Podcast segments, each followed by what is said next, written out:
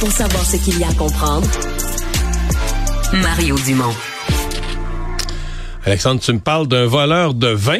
Oui. Euh, Un vol qui. il, y avait, il y avait- il y avait du volume, là. qui avait du volume, oui, puis un vol qui vient, qui vient me chercher, Mario. Je suis convaincu que toi aussi, en tant qu'amateur de vin, là, ça vient, ça vient qu'un pincement au cœur quand on lit cette histoire-là. C'est un employé d'une maison de vin de Bourgogne, là, on comprend région là, de vin, de très grands vins, et qui a travaillé là, pour plusieurs détaillants, plusieurs euh, endroits, là, évidemment, là, où on faisait, produisait, distribuait du vin.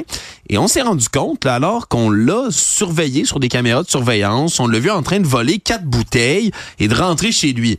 Et là, ben, la police s'est mise sur le cas, on est allé perquisitionner sa maison, et là, on se rend compte que c'est pas une cave, c'est des caves à vin que l'homme avait pour au-dessus de 7000 bouteilles de vin qu'il a dérobé au fil des années. là. Donc, deux ici, quatre là, trois ici, cinq là. On dit, on dit qu'il avait même rempli la cave à vin chez sa mère. Au grand complexe aussi, c'était rempli de bouteilles qu'il a dérobées. Puis là, c'est vraiment là, des belles bouteilles. Là, on parle, entre autres, là, de centaines de caisses, mais de pétrus, entre autres, là, des moutons Rothschild, des bouteilles de la Romanée Conti aussi, donc du vin. Ouais, la Romanée Conti, ça bien vieilli, bien conservé, tu vas dans les quatre chiffres, à mon avis. Ouais, absolument. Là, c'est vraiment des bouteilles. la bouteille, avoir- pas la caisse. Ouais, ouais, des milliers, des milliers de dollars pour certaines bouteilles. Il aurait fait ça, là, des vols sur des années, là, des années pendant lesquelles il travaillait. Et là, ben, a accumulé tout un butin sur près de 15 ans.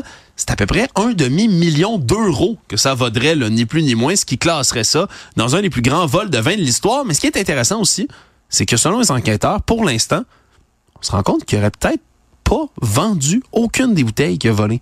Fait que dans le fond, l'homme, ça se peut qu'ils auraient, ils auraient volées pour les garder chez lui, dans le fond. Est-ce qu'il en buvait?